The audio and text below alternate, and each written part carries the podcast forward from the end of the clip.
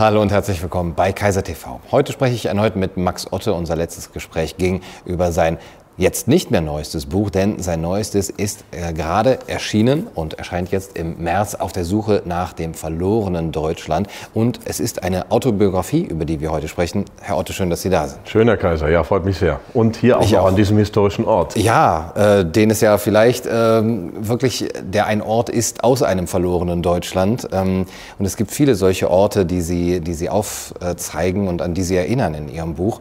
Äh, Stefan Zweig hat ja äh, 1942, glaube ich, Die Welt von gestern geschrieben, seine Lebenserinnerung über eine Zeit, die wirklich untergegangen war, ähm, die K&K-Monarchie und äh, die dann 42 eben, an, von der nichts übrig geblieben ist. Wie viel ist von dem, von der Welt, von der Sie erzählen, von dem Deutschland der 60er bis Anfang 80er Jahre jetzt noch übrig geblieben? Ja, wenig. Also ich hatte die Hoffnung bis vor Corona, dass da noch eine Menge da oder einiges da ist. Also die Destruktion, die Zerstörung, die Veränderung, kann man es auch positiv sehen, ist in den 90er, 2010er, 2020er Jahren rapide gewesen. Sagen wir mal, vor Corona waren noch 40 bis 50 Prozent da und jetzt sind noch 20, 30 Prozent da. Auch das gibt Hoffnung, dass man daraus wieder was machen kann, aber zwei Drittel sind weg oder 60 Prozent. Mhm. Diese lassen Sie uns vielleicht mit dem Positiven beginnen, diese 20 Prozent, die noch da sind, auf welche Bereiche bezieht sich das? Ähm, wenn man sich das Schulsystem zum Beispiel anguckt, den Stand der Bildung, was den Journalismus zum Beispiel angeht oder ganz äh, deutliche materielle Werte, woran machen Sie diese 20 Prozent fest? Also das Buch ist ja eine autobiografische Jugenderinnerung, die ich aber mit einer Analyse unserer Gesellschaft verknüpfe. Also wie war es damals, wie ist es heute? Also wir haben noch Mittelständler, wir haben noch diese Kneipe zum Beispiel hier in Köln, die, wenn die Pandemie dann mal vorbei sein sollte, was ja dann vom Politiker so erklärt wird, nicht vom Arzt. Das gab ja einen Witz, also habe ich mal getwittert, kam, bekam ich böse Meldungen. Äh, war ich in meinem Hotel in Frankfurt, meinem Lieblingshotel Frankfurter Hof, sagte mir der Portier, kennen Sie den schon? Ich sage, welchen denn zur Pandemie? Ähm, Herr Doktor, Herr Doktor, wann ist die Pandemie zu Ende? was fragen Sie mich das? Ich bin Arzt und kein Politiker. so, also wir wissen ja nicht, wann sie zu Ende ist. Wenn sie zu Ende ist, dann macht diese Kneipe wieder auf und werden einige überleben. Es werden viele, viele sterben, aber es gibt dann noch Kneipen und ich schreibe über die Kneipe im Buch und zwar mehrere Seiten, auch wie meine älteren Kinder in der Kneipe waren ab und zu, weil ich ihnen dieses Erlebnis gönnen wollte, um 2010, 12, 13 rum. Ähm, im Ort, im Dorf war die Wohnzimmer, sie war äh, Entertainment-Konsole, sie war Informationsbörse, sie war Heiratsmarkt, sie war auch psychotherapeutische Praxis, die Kneipe war alles. Und, und das ist ein Teil Deutschlands, der stirbt. Also in den 2010er Jahren haben in Nordrhein-Westfalen 50 Prozent aller Kneipen dicht gemacht. Und das klingt erstmal banal, aber es ist eine Zeigerpflanze, wie ich das nenne, für unsere Gesellschaft, für unsere mittelständische Gesellschaft, die Kneipe für eine dezentrale Gesellschaft äh, ohne allzu viel Klassenbewusstsein, gerade hier in Köln, wo wir sind. Ähm, diese Dinge sterben, aber es sterben natürlich auch kulturelle ähm, Sachen oder gehen zurück, aber es gibt immer noch genug äh, Kerne sozusagen. Mhm. Mhm.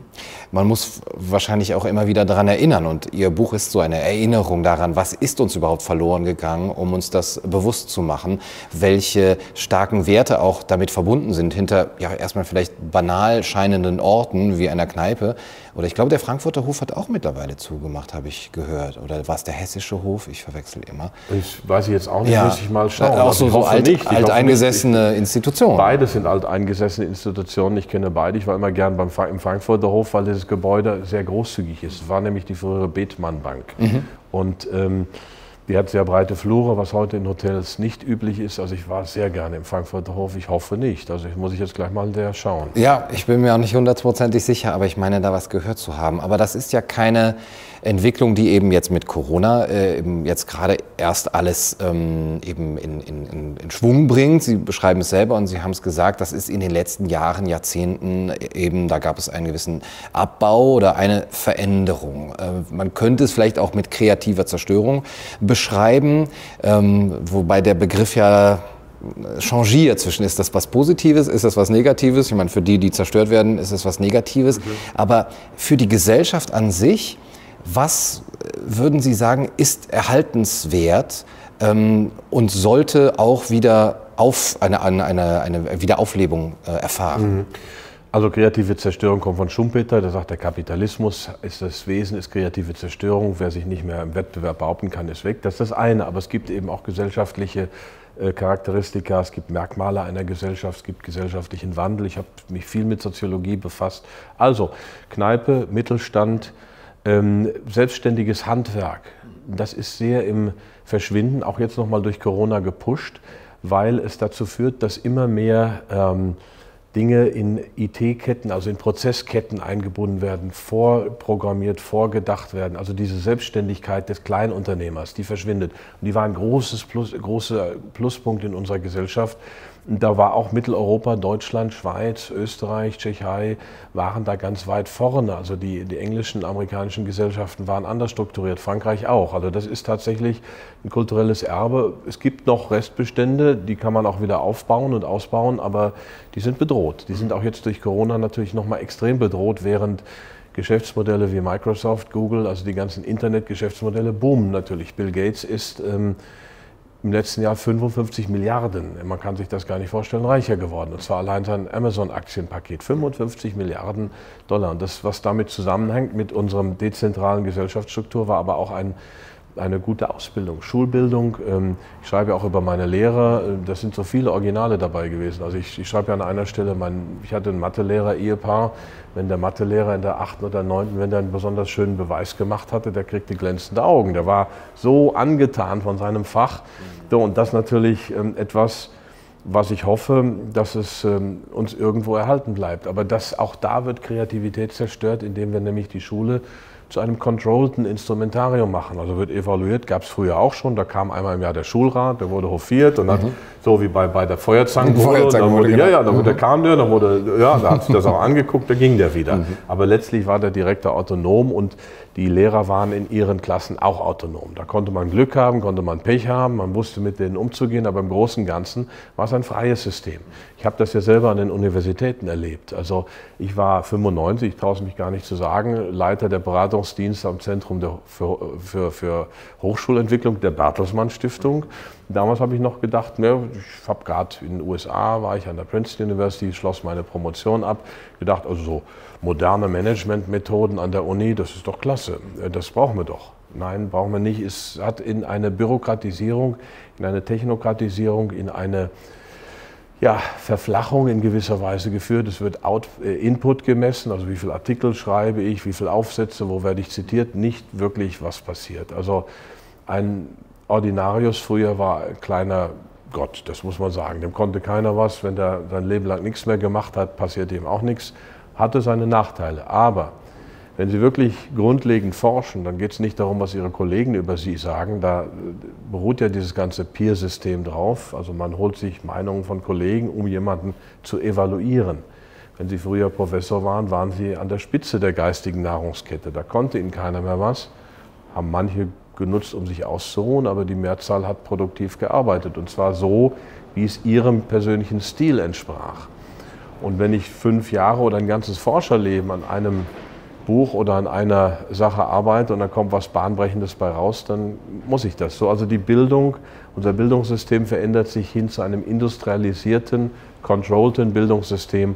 Auch darüber schreibe ich. Es sind ja autobiografische Erinnerungen, um zu sagen, quasi um dieses Gegenmodell ähm, auch nochmal ins Bewusstsein zu rufen, nicht nach dem Motto, früher war alles besser, sondern wie war es denn überhaupt und welche Lehren können wir heute sehen, wo haben wir uns verrannt, wo sind wir zu weit gegangen, was können wir lassen, wo müssen wir vielleicht doch ein bisschen uns neu besinnen. Mhm.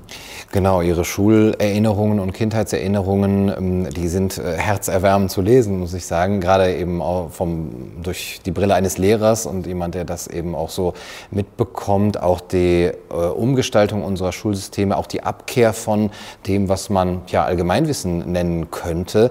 Ist das auch etwas, was Sie vermissen oder wo Sie hören, dass auch ähm, zum Beispiel Arbeitgeber Arbeitgeber das vermissen, dass einfach nicht mehr so ein Grundstock an Allgemeinwissen, an Bildung im, im, im weitesten Sinne und an, an ähm, einem kulturellen Erbe da ist, weil es nicht ver vermittelt wurde? Ja, also ich meine, die ganze Managementkultur hat sich ja auch geändert. Das sind auch nur noch Spezialisten. Also auch die jetzigen Manager, die schon oftmals in den Konzernen oben sind, die haben auch dieses Allgemeinwissen. Nicht mehr alle. Also die sind sehr speziell. Ähm, die humanistische Bildung, die wir noch hatten, äh, nicht mehr in vollem Umfang. Wir hatten seit, ich glaube, 72 oder 70, 73 auch reformierte Oberstufe. Ich bin auch schon durch die reformierte Oberstufe, aber ich hatte noch mein Physik, Englisch-Abi mit Mathe auch im, und dann diverse andere Dinge, Latein zumindest bis zum kleinen Latinum. Also so ein Hauch humanistischer Bildung, den haben wir schon noch mitbekommen. In dem Buch zitiere ich ja auch einen Wikipedia-Eintrag zur reformierten Oberstufe. Das ist schon fast Ironie. Also die reformierte Oberstufe wird seitdem ständig weiter reformiert. So, ähm, dieser alte Bildungskanon, der war schon nicht schlecht. Ähm, wenn man also auf dem Gymnasium war, dann war man mit 18 souveräner, mündiger Bürger. So die Theorie.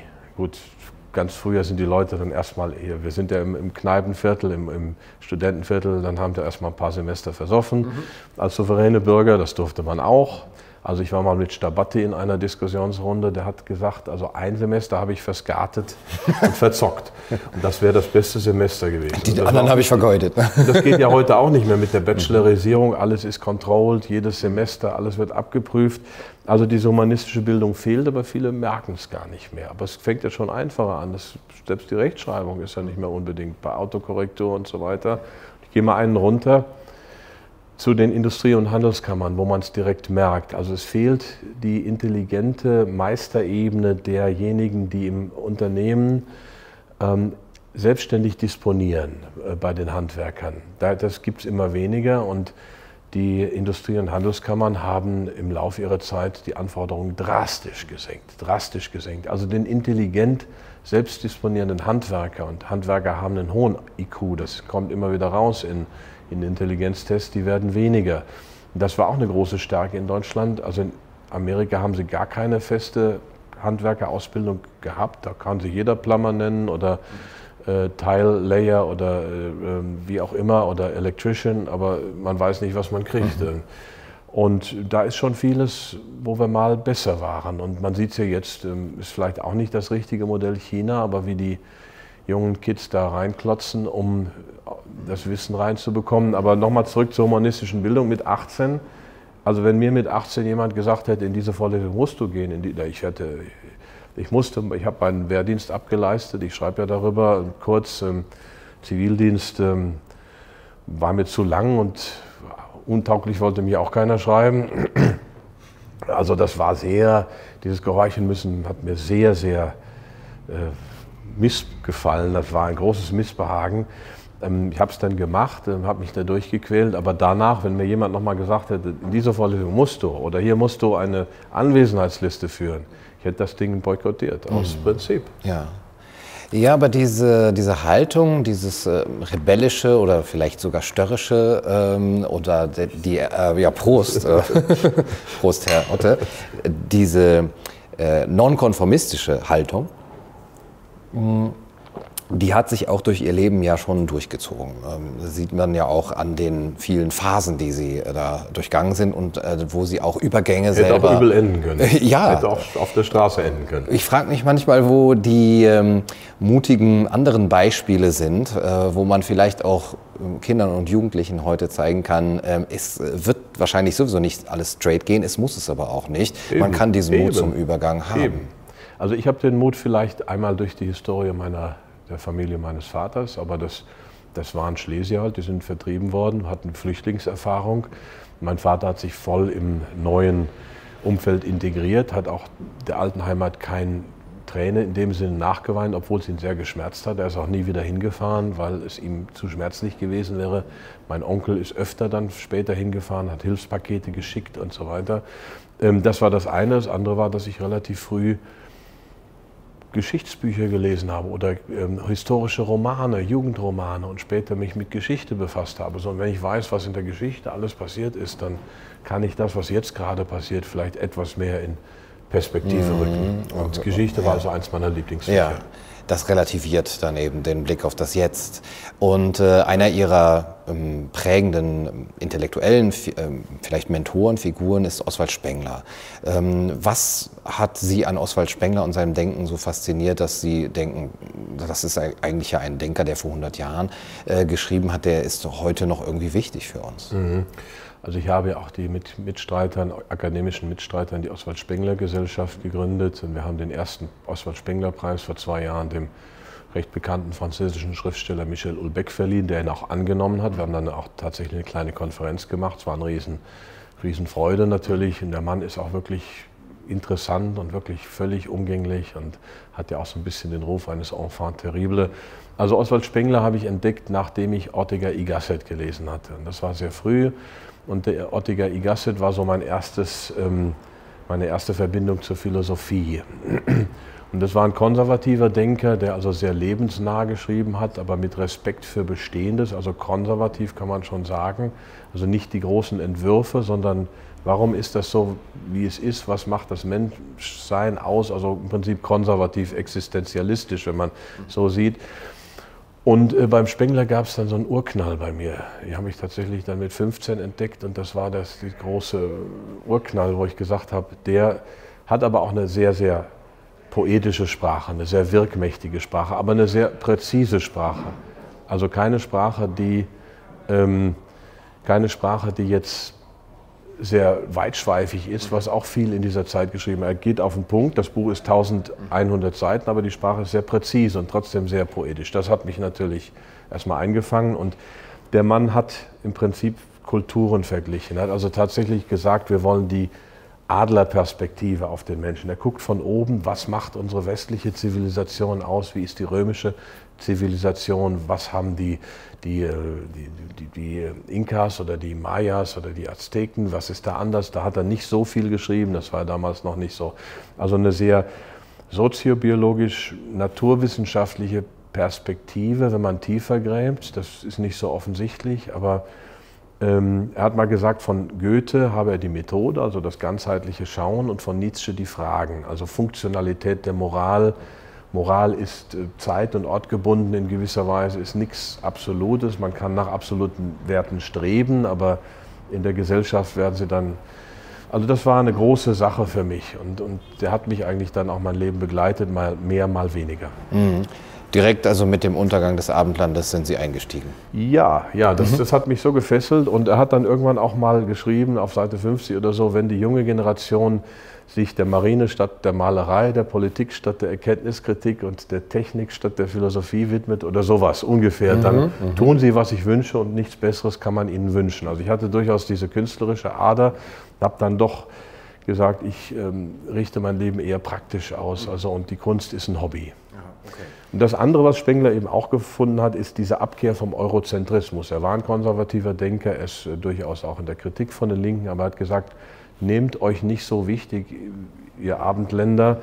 Man sagt immer, jetzt ist die Neuzeit und, was, und alles führt auf diese Neuzeit hin und das ist Quatsch. Denn jeder Mensch, also auch die Menschen vor 2000 Jahren dachten, sie wären die wichtigsten. Also es gibt Entwicklungen, aber die sind nicht so offensichtlich von damals bis hierhin, sondern wir sind im Prinzip in, zur Römerzeit, ähm, auch ähm, im Mittelalter sind dieselben Menschen wie jetzt. Mhm. Ähm, mit denselben Nöten, mit denselben Problemen. Und ja. ähm, er hat also diese, diesen Eurozentrismus wirklich überwunden und er war der Erste, weil sich da bis dahin die Europäer also als Gipfel mhm. sahen. Mhm. Und es gibt auch Formen, die parallel sind oder die sich entsprechen. Wenn man zum Beispiel auf die untergegangenen oder überhaupt die, ähm, das Wachsen und die Blütezeit und dann das Ende von großen Reichen äh, blickt, ah, da wiederholen sich bestimmte Dinge, Figuren auch, äh, Ereignisse. David Engels hat äh, in seinem Buch äh, auch die Jetztzeit mit ähm, dem Untergang der Römischen Republik äh, mhm. verglichen. Äh, kommt Ihnen das auch manchmal, diese, diese Versuchung zu sagen, ach, das ist alles schon mal irgendwo da gewesen? Absolut. Also wenn ich jetzt das bedingungslose Grundeinkommen sehe, irgendwas in der Richtung wird ja kommen. Muss wahrscheinlich auch, wenn wir die Gesellschaft so umbauen, dass wir keinen Mittelstand oder keine Mittelschicht mehr brauchen. Was machen wir denn dann mit den Millionen, die keinen vernünftigen Job mehr haben? Müssen wir sie irgendwie alimentieren? Ich würde das jetzt nicht über ein Grundeinkommen machen. Ich würde auch die Gesellschaft nicht so weit umbauen. Ich habe da andere Filme im Kopf. Aber dann habe ich natürlich eine abhängige Wahlklientel, die ich beeinflussen und die ich kaufen kann. Das sind spätrömische Zustände in gewisser Weise. David Engels und ich sind ja seit sieben Jahren befreundet ungefähr. Also er ist ja keine Generation, aber eine halbe Generation jünger und wir haben ja zusammen diese Spengler-Gesellschaft auch gemacht. Aber wenn Sie eben von Zyklen sprechen, dann ist das ja was ganz Verwerfliches. Zyklen in der menschlichen Geschichte, es wird doch alles immer besser. Das, das ist doch das Glauben des mhm. modernen Menschen. Der, der, der, Harari nennt das humanistische Religion. Alles wird besser, alles ist gut. Nein, es kann auch mal schlimmer werden und schlechter werden. Und Ray Dalio, der Hedgefondsmanager, 20 reichster Amerikaner, glaube ich, seit 55 Jahren an der Börse, managt so 150 Milliarden, eigenes Vermögen auch so 15, 20 Milliarden. Der sagt, wenn ich, also hat auch ein Buch geschrieben über Schuldenzyklen. Und er sagt, wenn ich von Zyklen spreche, dann äh, gehen die Augen der Leute hoch und sie gucken mich ganz komisch an, als ob ich von Astrologie sprechen würde. Aber es sind ja nur Zyklen, sind ja nur bestimmte logische Abfolgen, die ich auch logisch erklären kann, die sich auch mal wiederholen, aber es muss ja beim nächsten Mal nicht so sein. Aber Zyklen, das ist schon in der Sozialwissenschaft sehr verdächtig, wenn man mhm. damit hantiert. Mhm. In Ihrem Buch schreiben Sie auch eben viel über Deutschland, wie der Titel es vermuten lässt. Wie hat sich Ihr Verhältnis zu unserem Land hm, verändert? Wie hat es sich entwickelt? War das ähm, sozusagen eine Liebe auf den ersten Blick? Äh, un unverbrüchlich kann man wahrscheinlich nicht von ausgehen. Wir haben eigentlich dieses, dieses Verhältnis zu unserer Kultur nicht mehr. Ähm, ist es für Sie eher ähm, eine, eine, eine Verpflichtung? Ist es eine Bürde oder ist es eine, eine schöne Liaison? Wie sehen Sie Ihr Verhältnis zu Deutschland? Es ist, äh, es ist etwas, was man hat, wo man nicht von wegkommt. Ne? Das, also wie soll ich das beschreiben? Aber ich fange mal an, wie ich überhaupt sozusagen angefangen habe, mich mit deutscher Kultur zu beschäftigen oder was da übrig. Ich bin ja auch amerikanischer Staatsbürger, wollte ja auswandern, schreibe ich, war ja auch zehn Jahre in Amerika, schreibe ich ja in dem Buch drüber. Ähm, mein Vater war jetzt auf keinen Fall nationalkonservativ. Der war in der CDU, der war vor allem Christ. Ähm, er hatte die Erfahrung des Krieges gemacht, er wollte mitbauen an der neuen Bundesrepublik, am neuen Europa. Also er war, würde ich sagen, Musterbürger der Bundesrepublik, der alten Bundesrepublik. Also es wurde uns nie gesagt, irgendwie Deutschland, Deutschland national und so weiter. Das haben wir nicht im Haus gehabt, das war eher christlich geprägt. Ähm, er hat schon mal Goethe mit großer Inbrunst zitiert oder Gedichte und diese Gedichte, die haben dann schon eine Wirkung auf mich gehabt oder Eichendorff, mein Lieblingsdichter, ähm, der wunderschöne poetische ähm, Gedichte geschrieben hat. Und das ist dann so eine Sache, die gewachsen ist über verschiedene Einflüsse, über Karl May, der auch in gewisser Weise ähm, tolle Romane geschrieben hat. Das ewige Kind, das sind zwei schöne Biografien oder Bücher über ihn rausgekommen in den letzten zehn Jahren. Ähm, das hat sich so Schritt für Schritt entwickelt, dass man merkt, aha, hier gibt es die eine Kultur, da gibt es die andere und du kommst doch aus dieser, also, also aus der deutschen, obwohl ich natürlich ganz tief eingetaucht bin in die, die amerikanische, angelsächsische, da auch wirklich zehn Jahre gelebt habe und ähm, jederzeit da wieder leben könnte. Aber es, es, es, man merkt einfach, wie man geprägt ist und man, man sieht es auch an sich. Mhm. Würden Sie in der Hinsicht von so etwas wie einer Volksseele sprechen? Und an die nächste Frage mit dem Vergleich auch zu den USA. Sie haben eben schon die, die Mentalität und die, ähm, dieses, dieses Management, äh, diese Management-Mentalität, die dann in vielen Bereichen auch äh, Einzug hält, erwähnt. Gibt es auch etwas Positives, was wir von äh, den USA oder der amerikanischen Mentalität lernen können? Selbstverständlich. Also jede Kultur, ich würde aus das Wort Volksseele, äh, müssen wir vielleicht schneiden, ne? das gibt ja viele. Also es ist ja heutzutage, ähm, Sie meinen Nationalcharakter oder wie auch immer man das... Ja, so wie Herder es gefasst hat. Ja. Ach, das, Herder hat diesen Begriff auch ja, verwendet. Genau. Mhm. Ähm, also Nationalcharakter, und es gab ja mehrere Bücher, auch in den letzten zehn Jahren noch. Peter Watson, ein Engländer, der deutsche Genius, oder Thea Dorn über die deutsche Seele. Und dann gibt es noch eins, wo mir gerade der Name nicht einfällt. Ich zitiere sie alle drei im Buch. Dicke Wälzer, die also... Borchmeier. Borchmeier, richtig, über den deutschen Charakter schreiben. Ähm, es gibt auch Managementuntersuchungen, empirische, also von Hofstede, einem ähm, holländischen Management-Professor, äh, der über interkulturelle Unterschiede im Management geschrieben hat. Wie managen die Deutschen, wie managen Engländer, wie managen Japaner, aber sehr empirisch erfassbar. Ja, und ähm, das ist nun mal ein Charakter, also der prägt sich über Jahrhunderte, der kann sich auch wieder auflösen und umgeprägt werden, aber es ist natürlich schon traditionell funktioniert ein Deutscher anders als ein Amerikaner und anders als ein Engländer und anders als ein Spanier. In einige dieser äh, Kulturen habe ich Einblick. Das verwischt sich alles, aber noch nicht so, dass es völlig weg ist. Ähm, Nehmen wir das Thema Ehrlichkeit. Wir Deutschen sind traditionell recht ehrlich. Das ist, klingt blöd. ähm, und das kommt nicht von mir. Ich war, als ich mal bei Anne Wild zu Gast war, ich weiß nicht mehr, zu irgendeinem politischen, außenpolitischen Thema, war der John Kornblum, der frühere US-Botschafter da. Und der sagte, die Deutschen sind zu ehrlich. Punkt. So, und das hat er dann wiederholt und das ging auch so durch und er meinte das auch so. Ähm, man kann sie also in gewisser Weise an der Nase rumführen, man kann sie schnell verführen auch weil sie ein hohes Grundvertrauen haben. Aber dieses Grundvertrauen, was wir in der Gesellschaft hatten, was in Amerika überhaupt nicht in der Form vorhanden ist oder viel weniger, was äh, in Entwicklungsländern gar nicht vorhanden ist, weil das ziemlich jeder gegen jeden ist, ähm, das kommt ganz einfach daher, dass Deutschland sehr lange sehr zerstückelt war. Wir hatten nach dem Dreißigjährigen Krieg hunderte von kleinen Fürstentümern und so weiter und dann zum Deutschen Bund immer noch 42 oder so, also viele. Und das heißt, sie konnten sich nicht leisten, jemanden zu bescheißen. Die Grenzen des Fürstentums waren klein und da Auswandern war auch keine Option, während im 19. Jahrhundert in den USA, wenn sie irgendwo ein Geschäft vor die Wand gesetzt haben und sie 500 mhm. Kilometer weiter interessierte kein Mensch sich mhm. dafür. Also diese Ehrlichkeit, die ist schon sehr deutsch, nicht von jedem, auch nicht immer, aber da ist ein hohes Level. Also neulich gab es mal eine Untersuchung, ähm, da hat, wurden also ähm, Portemonnaies auf der Straße liegen gelassen in diversen Ländern und dann wurde geguckt, welche, welcher Prozentsatz die zurückgab und welcher Prozentsatz die dann auch noch mit dem Geld zurückgab. Mhm.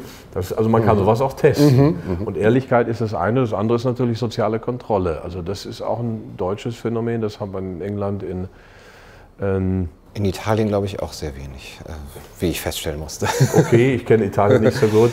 Da ähm, kann man viel machen und man wird nicht denunziert.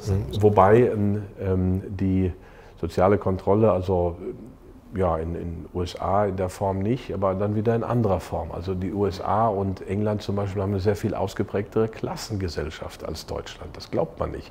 Also die deutsche Gesellschaft war relativ immobil, ähm, aber wie zum Beispiel in der Kneipe, da traf man sich. Ähm, die Engländer haben ein sehr ausgeprägtes Klassenbewusstsein. Da gibt es eine Oberschicht und die ist durch die, die Schule schon auch die, ja, vorgegeben. Man muss ja schon in der Oberschicht sein und Geld haben, um die richtige Schule zu kommen.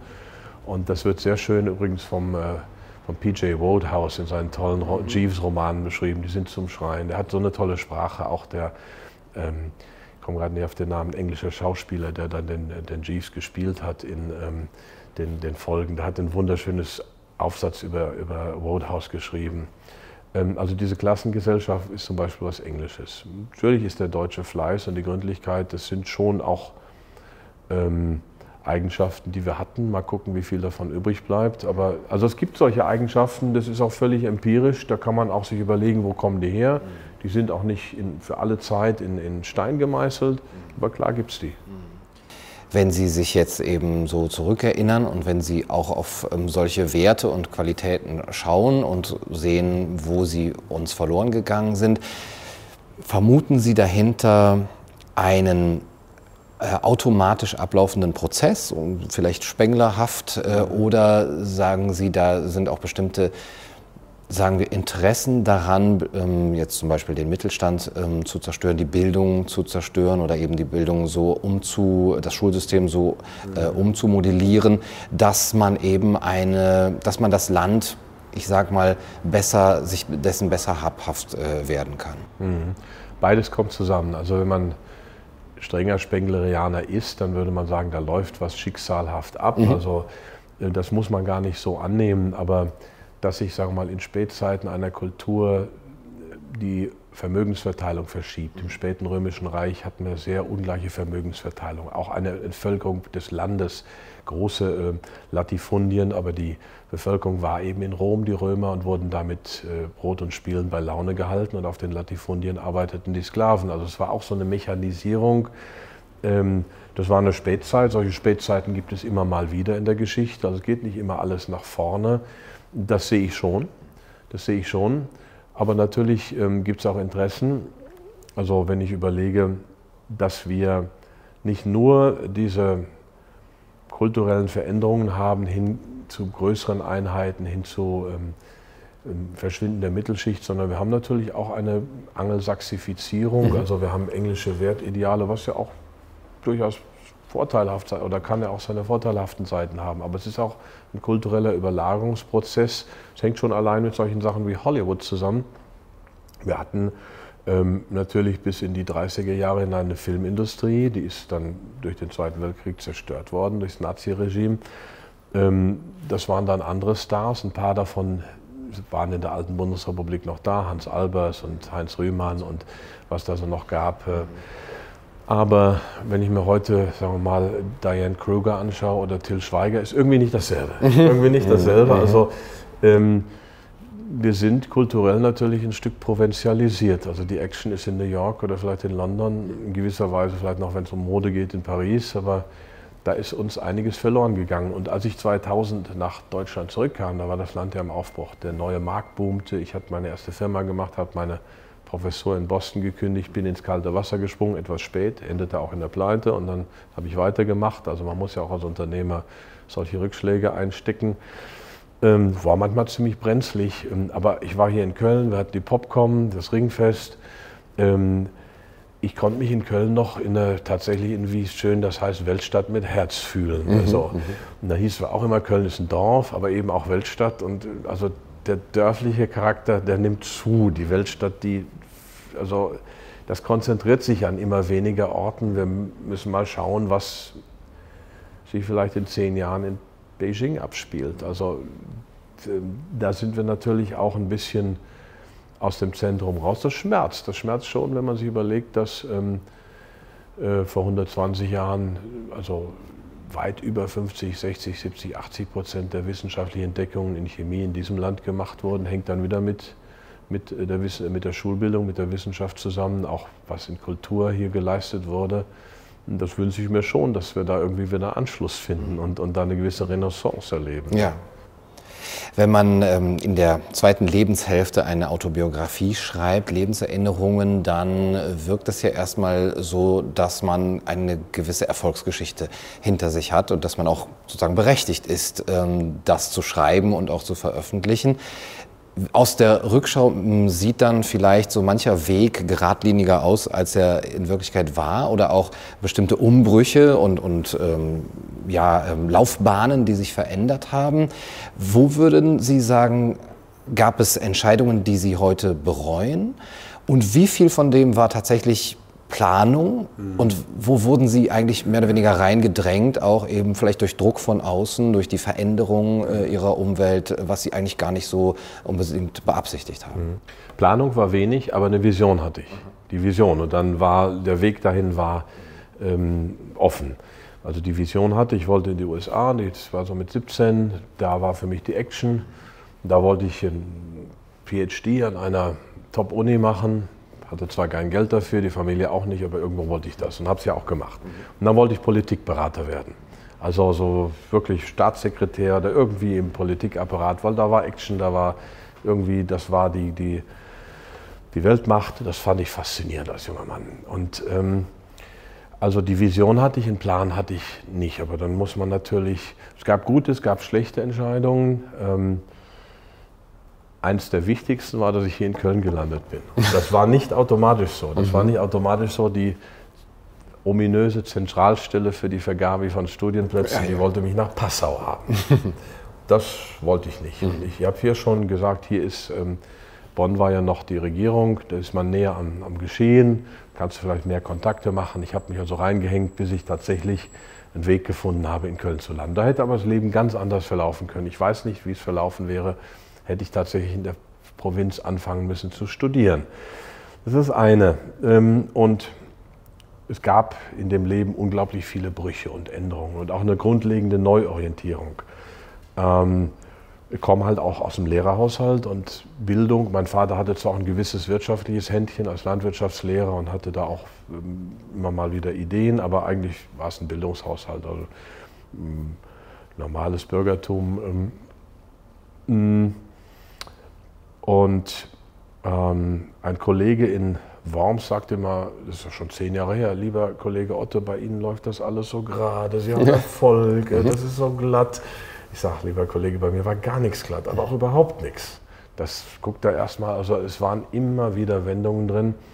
Also bin in Köln gelandet, bin dann auch als junger Mensch schon mit 22 nach Washington, habe Helmut Kohl und andere kennengelernt. Das war, war für mich natürlich eine Explosion an Kontakten. Also das war schon, wundere mich heute über meine Chutzpe und Frechheit, mhm. wie ich da mhm. als Nobody quasi mich da reingekämpft habe. Ganz junger Mensch. Ich meine, wenn ich dann heute sehe, was so mit 20, 22 abläuft, ähm, also wie gesagt, mit 17, 18 habe ich mich erwachsen gefühlt, habe gesagt, jetzt sagt mir keiner mehr was und ähm, das mache ich. Mhm. Und ähm, bin dann nach diesem Austauschjahr nach Deutschland zurück. Äh, das hatte auch persönliche Gründe. Mein Vater war ja gestorben, äh, drei Jahre vorher und ähm, waren, also fühlte mich für meine Mutter auch verantwortlich und es waren aber auch alle möglichen Erwägungen. Das hat so ein bisschen Knacks gegeben. Es gab oder auch war so ein kleiner Bruch äh, Roger Willemsen hat ja ein schönes Buch geschrieben, Der Knacks. Mhm, ja. Und er, ist, er wird mir gerade, es gibt ein Interview an der Uni mit ihm oder ein längeres Gespräch vor sechs, sieben Jahren und das wird mir bei YouTube öfter reingespielt. Und das habe ich meinem Bruder geschickt und mein Bruder sagte, bei ihm ist es auch gerade bei den Algorithmen aufgetaucht. Das ist schon beängstigend. Aber also beim Willemsen war es ja genauso, dass sein Vater gestorben ist, als er gerade noch in der Schule war. Ich war gerade fertig mit dem Abi.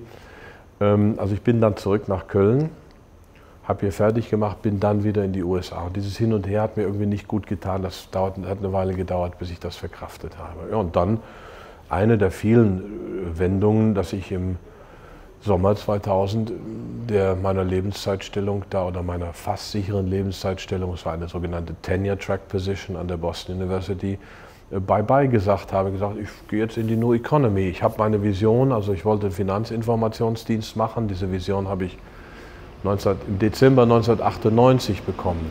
Und jetzt muss man ja fragen, wie hat sich diese Vision, also Sie sehen, ich bin ein visionsgetriebener Mensch, wie hat sich diese Vision Politikberatung geändert zu Unternehmer? Ähm, an der Uni hat man dann gemerkt, naja, Politik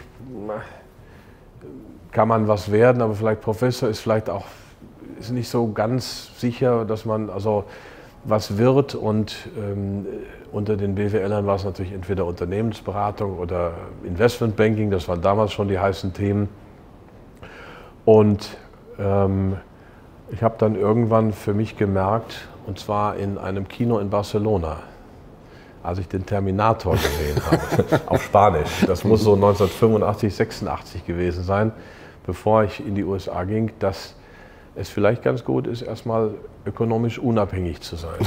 Das habe ich vom Arnold Schwarzenegger gelernt. Das ist so und, und bin ihm bis heute dankbar für. Mhm. Er weiß das nicht, glaube ich, dass ich, aber da hat er mich tatsächlich inspiriert äh, zu sagen, okay, diese Beamtenkarriere, diese, nee, du musst, glaube ich, ökonomisch was machen. Es hat dann noch ein paar Jahre gedauert, gewissermaßen bis 98. Das sind ja viele Jahre, bis ich dann wirklich Unternehmer war. Vorher war ich Unternehmensberater, aber zu sagen, du schaffst dir eine eigene ökonomische Basis und dann kannst du viel besser das machen, was du dir vorstellst. Und diese Vision im Dezember 98 war eine Finanzwebseite, die ich in den USA gesehen hatte, Motley Fool, und dort eine Analyse über das Unternehmen Amazon, was damals noch relativ klein war äh, und gerade frisch an der Börse. Dezember 98 war es, Entschuldigung. Und die, die Analyse war frisch, die war gut, sie war sachlich richtig, aber sie hatte eine freche Schreibe und ich habe gesagt, so was mache ich auch für Deutschland.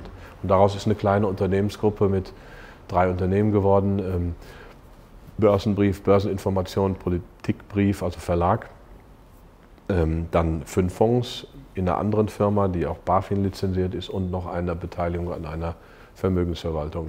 Also es war aber auch kein gerader Weg.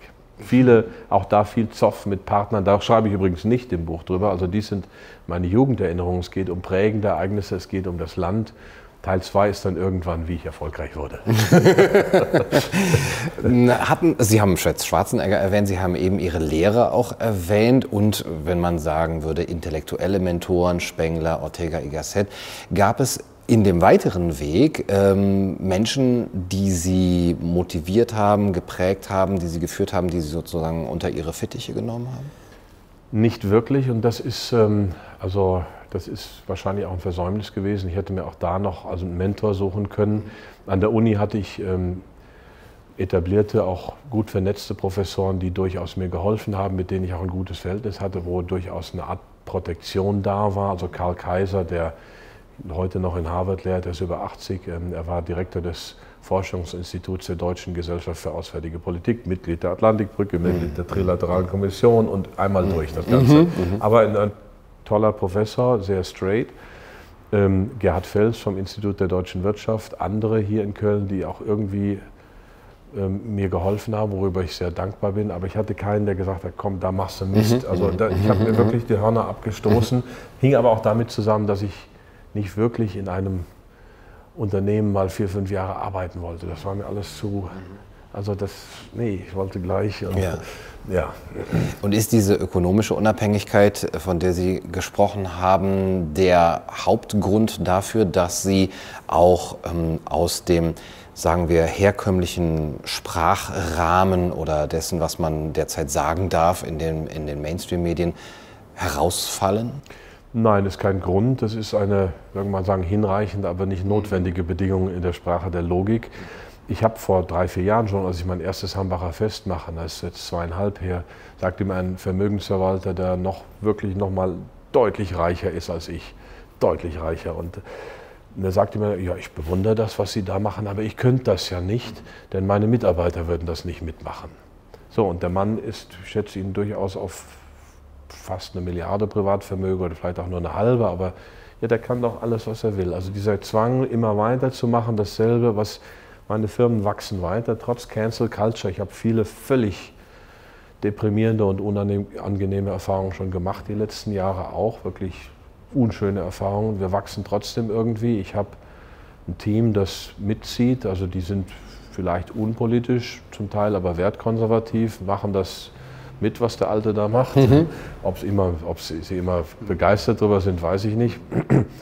Aber also die Motivation dafür, die kommt natürlich von innen. Also die Unabhängigkeit, die ist eine gewisse Basis, dass man sich es überhaupt erlauben kann. Aber ähm, das reicht ja nicht. Also viele fahren immer weiter auf der Schiene. Wenn ich die erste Million habe, will ich die zweite und wenn ich zehn habe, will ich 20. Aber wozu? Also, what, ja. ja. Oder und wenn ich die Welt mit einem Softwarebetriebssystem äh, quasi verdreht, äh, vernetzt habe und beherrscht habe, will ich sie jetzt noch mit einem Impfsystem beherrschen. Also das ist ja auch im Prinzip ja, ja. Äh, ist ja ein ja. Geschäftsmodell 2.0. Ja. Und ist diese Erinnerung an das, was einmal war und auch wie Sie zu dem geworden sind, was Sie geworden sind, das, was Sie sozusagen äh, bei diesen ganzen Rückschlägen oder der Cancel Culture, die Sie erwähnt haben, also wenn, wenn es auch etwas äh, rauer zuging, dann etwas, äh, was das Ganze für Sie relativiert und wo Sie sagen, da kann, damit kann ich das besser tragen. Also ist das der Grund, warum Sie sich jetzt zurückwenden und äh, Ihre Kindheit und Jugend betrachten? Ja, psychologisch, wenn man es psychologisieren würde, da hat einer vielleicht macht eine Regression in seine Jugend oder so, flüchtet in die Jugend. Ich sehe ja, was, was los ist. Ich sage es ja im ersten Kapitel direkt, also ich glaube, ich habe einen ganz guten Blick für die Realität jetzt, aber ähm, diese andere Welt, die ist natürlich schon auch, die trägt auch gewissermaßen und die ist ja auch durchaus eine Inspiration für die Zukunft. Wie schaffen wir es, diese menschliche Welt wieder herzustellen, in Teilen oder ganz oder anders? Also diese Vergleichsmuster sind schon wichtig, Jugend und, und auch Zukunft und zu tun, was man jetzt tut. Also ich bin jetzt 56, also ich ändere mich, glaube ich, nicht mehr groß. Und mit dem, was bis jetzt in diesem einen Leben passiert ist, bin ich bei allen Höhen und Tiefen, und es gab viele Tiefen, äh, ganz, ganz im Reinen mit mir. Und von daher habe ich mal gedacht, ich schreibe mal Teil 1, also meine Jugenderinnerungen und auch über die Kultur, was mich geprägt hat, auch was heute noch davon da ist, wie es weitergehen könnte. Wie gesagt, irgendwann kommt Teil 2, da schreibe ich dann übers Business. Mhm. Ja, Sie nennen das jetzt eine menschlichere Welt. Ist das äh, Deutschland, was verloren gegangen ist, war das ein menschlicheres Deutschland ja. als heute? Ja, also das würden natürlich viele heute auch abstreiten aus dem Mainstream, die haben aber gar keinen Blick mehr dafür. Wir haben jetzt diese Misstrauenskultur. Das fängt beim Impfen an, du musst als Gesunder beweisen, dass du gesund bist. Also eine Umkehr der Beweislast gegen den Einzelnen. Das haben wir schon länger im in den Konzernen. Also, das war im Sozialismus ähnlich, dass also zum Beispiel in der Finanzbranche, ich habe mich ja sehr stark mit Finanzmarktregulierung befasst, auch im Zuge der Finanzmarktkrise. Und da hatte ich auch viele Freunde im linksliberalen Lager oder bei den Linken, die gesagt haben, dieser Finanzmarkt muss reguliert werden. Diese ganze Regulierung ist durch die Lobby zerschossen worden. Und zwar früher der Kaufmann an den galten besondere Anforderungen, Vollkaufmann. Der hatte sein Kapital, dem vertraute man besonders, der musste besonders äh, vertrauenswürdig sein und wenn der pleite war, dann war er abgemeldet. Ähm, aber ein Kaufmann hatte große Freiheiten, weil das Kaufmannswort galt und er musste dann dafür einstehen. Heute ist es andersrum, auch in den Konzernen, und da hat es angefangen, auch in der Finanzmarktregulierung, unglaublich dichte Regelwerke, komplex, also ganz, ganz viele Paragraphen. Wir sind in meiner Fondsgesellschaft vier Leute und wir haben sieben Leute, die uns beaufsichtigen. Von Bundesbank, BaFin, mhm. externer Revisor, interner Revisor, Wirtschaftsprüfer. Also das ist alles mittlerweile formal, formale Selbstbefriedigung. Das hält natürlich einen ganzen Stamm von Menschen am Leben. Ähm, natürlich keinem auf die Füße treten, deswegen, aber das Buch von Tagica Degan und Stöferle kennen Sie auch, mhm. da werden ja gewisse Begriffe dafür mhm. geprägt. Die nenne ich jetzt nicht, falls das zufällig jemand guckt. aber ähm, ein riesiges, komplexes Regelwerk, das ich einhalten muss. Also ich muss zum Beispiel ähm, jedes Jahr Saldenbestätigungen an die Bundesbank, glaube ich, schicken. Also was auf den einzelnen Konten meiner Firma drauf ist, obwohl wir gar kein eigenes Geld, äh, gar kein Kundengeld in die Hand nehmen. Völlig überzogen. Ähm, und wenn Sie die Regeln übertreten, werden Sie kriminalisiert. Geldbußen, Haftstrafen, was auch immer. Früher war es so, es gab wenig Regeln. Wenn Sie sich selber falsch eingeschätzt haben, wenn Sie also einen Schaden verursacht haben, dann mussten Sie dafür haften. Und wenn Sie nicht mehr haften konnten, waren Sie pleite und waren geächtet war auch in Deutschland vielleicht zu stark. Also eine Insolvenz war ja wirklich in gewisser Weise in Deutschland das Todesurteil, das ökonomische. Konnten sie nur noch Hilfsarbeiter werden. Das ist bei den Angelsachsen anders gewesen, aber es war eine andere Kultur. Ähm, also diese Misstrauenskultur, die muss dringend wieder weg. Und da müssen wir, deswegen bin ich auch recht locker. Ich versuche das auch im Unternehmen zu leben. Ich versuche es auch in meinen Beziehungen zu leben. Ich bin da auch oft, also in meinen Geschäftsbeziehungen, ähm, ansonsten bin ich glücklich verheiratet. Mhm. Aber ähm, also in, in sonstigen ähm, Beziehungen, die wir ähm, so haben. Und ähm, ich versuche eine Vertrauenskultur zu leben. Das ist mir im Geschäftsleben nicht immer gut bekommen. Ich habe also etliche Male ist es vor Gericht gelandet, weil Leute dieses zunächst sehr vertrauensvolle, auch offene fehlgedeutet haben. Da ist ein Dover, den können wir abzocken. Das ist mir nicht nur einmal passiert, das ist mir mindestens dreimal passiert. Und das war ein Umweg, den ich in Kauf genommen habe. Vielleicht hätte man den etwas abkürzen können. Also das sind so Charaktereigenschaften, die verloren gehen. Mhm. Ja. Diese Selbstständigkeit, auch das selbstständige Denken. Also erschreckend schon vor ungefähr sechs, sieben Jahren an meiner Hochschule in, äh, an der Karl-Franzens-Universität, wo meine letzte Professur war da habe ich mit drei Kollegen zusammen ein Seminar gegeben. Jeder, glaube drei oder vier halbe oder fünf halbe Tage. Und dann gab es dann für jeden Halbtag gab's Listen. Und dann habe ich meinen Studierenden gesagt, also hier haben wir fünf Halbtage, ihr könnt euch jetzt für alle fünf Tage eintragen. Ich möchte nicht kontrollieren. Ähm, ihr könnt es natürlich auch jedes Mal machen, aber wer will, tragt sich ein. Ich kontrolliere auch nicht, ob ihr da seid. 80 Prozent haben sich brav jedes Mal separat eingetragen. Ich war schockiert. Mhm. Ich war schockiert. Ja. Ja, man muss das Vertrauen geben, um es auch bekommen zu können normalerweise. Ne? Und dass es in einer Kultur dann auch wachsen kann. Mhm. Und die waren die Kontrolle schon so gewöhnt, dass ja. sie, und auch die, das Nicht-Autonome, mhm. dass sie da brav immer. Mhm. Wie groß ist Ihre Hoffnung, dass wir etwas wiederbekommen von dem, was wir verloren haben? Marcel Prousts berühmtes Werk heißt ja Auf der Suche nach der verlorenen Zeit, aber der letzte Band heißt äh, Die wiedergefundene, die wiedergewonnene Zeit.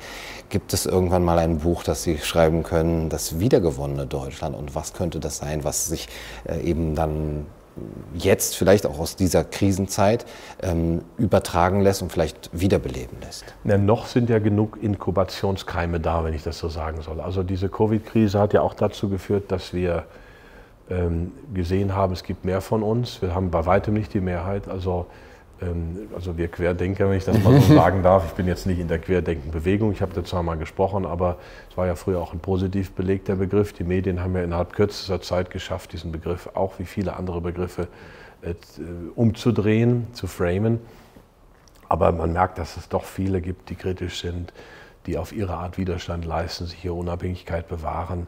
Lass das mal 20 Prozent sein, ich weiß es nicht, aber das ist eine Menge. Wir haben Gruppenimmunität. Mhm. Wir, haben, wir, haben, wir haben emotionale und geistige Gruppenimmunität und das ist nicht gering zu schätzen. Und es gibt eben auch Widersprüche in der ganzen Politik. Man sieht es ja jetzt bei dem Chaos mit den, mit den Impfungen und überhaupt dem politischen Chaos in Berlin, dass auch vielen auffällt, die vielleicht im Moment sich noch von den Mainstream-Medien einlullen lassen. Also äh, da bewegt sich was. Also deswegen wir, müssen wir weitermachen. Wir müssen auch sehen, wie könnte es aussehen. Und ich meine, um zu sehen, wie könnte es aussehen, hilft es auch, sich zu erinnern, wie hat es mal ausgesehen. Nicht, dass man das alles zurückhaben will aber dass man eben vergleichen kann und dass man dann das Beste auswählen kann. Deswegen habe ich auch das Buch geschrieben. Mhm. Also das heißt, auf, das wäre jetzt so eine, so eine kurz- und mittelfristige Sicht. Wir müssen da weitermachen und wir haben schon einiges, da ist auch ein, ein wertvoller Grundstock da. Ähm, was wäre so Ihre langfristige Sicht oder ja, sagen wir mittel- bis langfristige mhm. Sicht? In wie vielen Jahren oder Jahrzehnten kann man ein menschenfreundlicheres Deutschland aufbauen?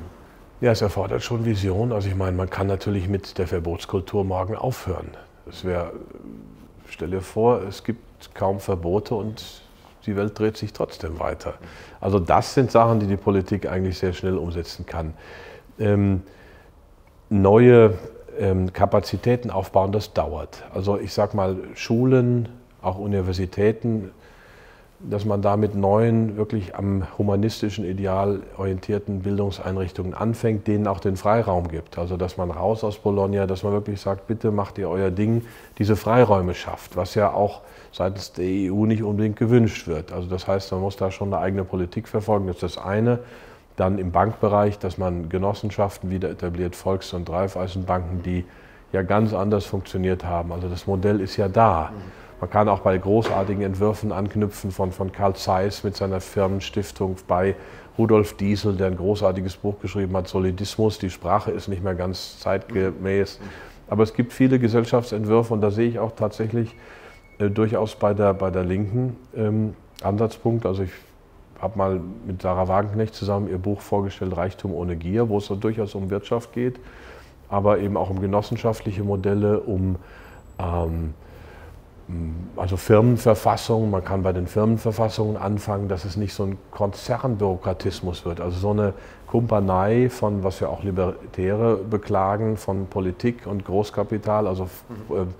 das ist ja nicht Marktwirtschaft, verantwortungsvolle Marktwirtschaft, wie man sich die vorstellt, von Unternehmern, die auch haften, sondern das sind politische Funktionäre und Funktionäre auf der Konzernseite, die sich zusammentun zum Schaden der Menschen. Und ähm, da kann man vieles machen. Da habe ich viele Ideen. Mhm.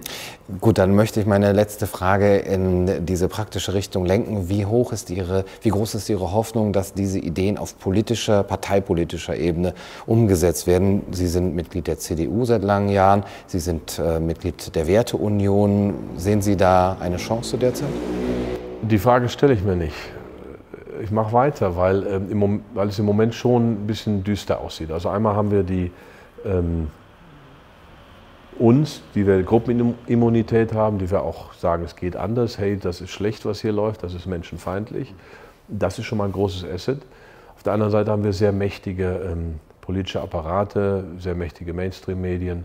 Das sieht nicht gut aus im Moment. Deswegen möchte ich auch nichts auf Chancen setzen. Also ich schließe ja das Buch mit, mit einer Anekdote aus dem Leben von Stefan Zweig, der wirklich ein geachteter und großartiger Schriftsteller war, sehr viel produziert hat und der ja Stufe um Stufe runtergesackt ist. Also nach dem Ersten Weltkrieg war das Kaiserreich weg. Und dann wohnte er in Salzberg, das Haus gibt es auch noch, und hat gegenüber vom Obersalzberg, hat also den Nationalsozialismus sehr schnell gesehen.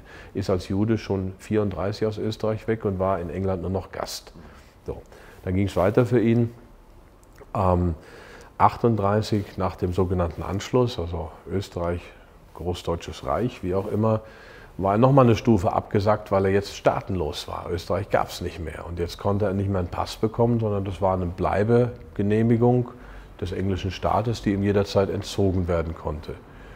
Und dann drohte mit dem Kriegseintritt 1939 noch ein weiteres Abrutschen. Denn obwohl er Pazifist sein ganzes Leben war und auch sehr stark in der pazifistischen Bewegung engagiert, hätte es durchaus sein können, dass die Engländer ihn als Enemy Alien, als feindlichen Ausländer inhaftieren, was sie ja mit vielen Deutschen gleich zu Beginn des Krieges gemacht haben, ganz konsequent, die Amerikaner auch mit den Japanern, also das vergisst man gerne. Also da hat er Angst vor und ist dann als äh, nochmal geflüchtet mit seiner Frau nach Brasilien und ähm, hat sich dann, also war auch depressiv und hat dann sich 42 das Leben genommen in, äh, in Petropolis in Brasilien. Naja, und wenn er gut drei Jahre gewartet hätte, hätte die Welt wieder ganz anders ausgesehen. Ich will damit sagen, ich packe da keine Wahrscheinlichkeit drauf. Die Wege, die Affären der Menschheit, die, die Entwicklungen in menschlichen Gesellschaften, die sind nicht linear, die sind nicht zu prognostizieren. Ähm, die Hoffnung gibt es immer und ich mache weiter und ich denke, menschliche Gesellschaft, menschliche Geschichte ist trotz Spengler offen genug, als dass es sich lohnt, weiterzumachen. Mhm. Dann sind wir zum Abschluss unseres Gesprächs nochmal bei Stefan Zweig und bei Spengler angelangt. Hoffen wir, dass ähm, ja, vielleicht der zweite Teil Ihrer ähm, ihrer Memoiren dann äh, nicht jetzt so negativ ausfällt wie das Schicksal äh, Zweigs, sondern dass es vielleicht auch sagen, dass ja, man sagen könnte. Hier gibt es ja wohl viele wunderschöne positive Momente ja. drin, Erinnerungsmomente. Es ist ja kein negatives Buch, es ist ja ein positives Buch, wenn auch leicht elegisch, das kann man schon ja. sagen. Also leicht drückt, aber es ist ja viel, vieles, was auch Kraft gibt, vieles, was auch schön ist. Ja. Ja, und dass der zweite Teil dann vielleicht so eine Art wiedergefundenes Deutschland oder eine wiedergefundene Vergangenheit sein kann. Herr Otte, vielen Dank für das Gespräch. Ich habe zu danken, ich freue mich. Das war's für heute bei Kaiser TV. Ich hoffe, es hat euch gefallen. Bis zum nächsten Mal. Macht's gut. Du, du, du sollst